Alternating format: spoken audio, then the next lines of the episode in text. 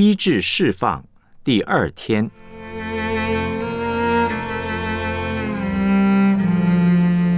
医治释放是教会侍奉的主轴。马太福音一章二十一节，他将要生一个儿子，你要给他起名叫耶稣，因他要将自己的百姓从罪恶里救出来。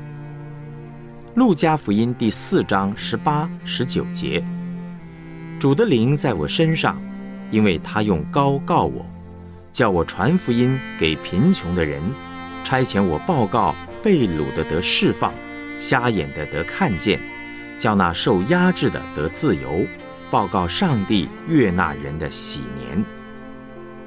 约翰福音十章十节，盗贼来，无非要偷窃、杀害、毁坏。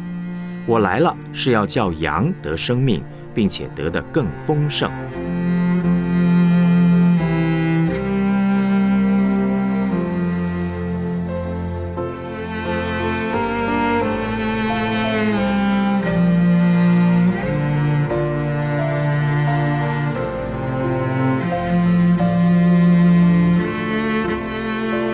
我们来思想主题信息。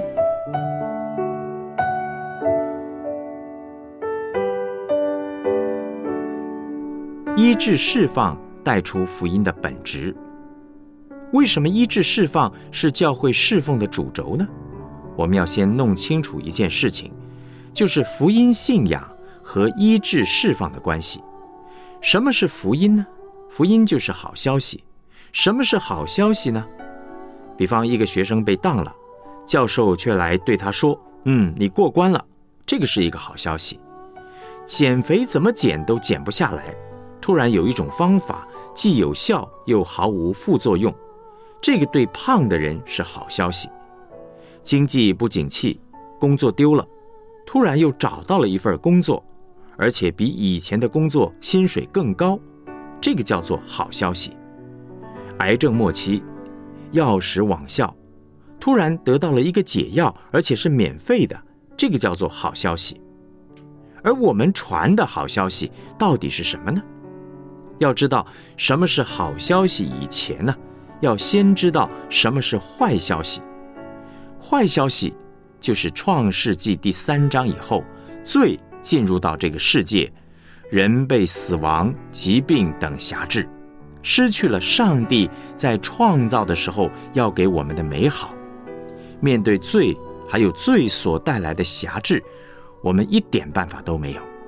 所以，上帝差遣他的儿子耶稣来，把我们从各样的疾病、败坏、辖制、捆绑里面拯救出来。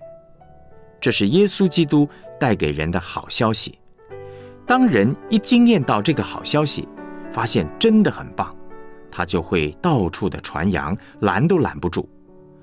我们有一位弟兄，脑里面呢长了一个瘤，后来开刀得到医治以后。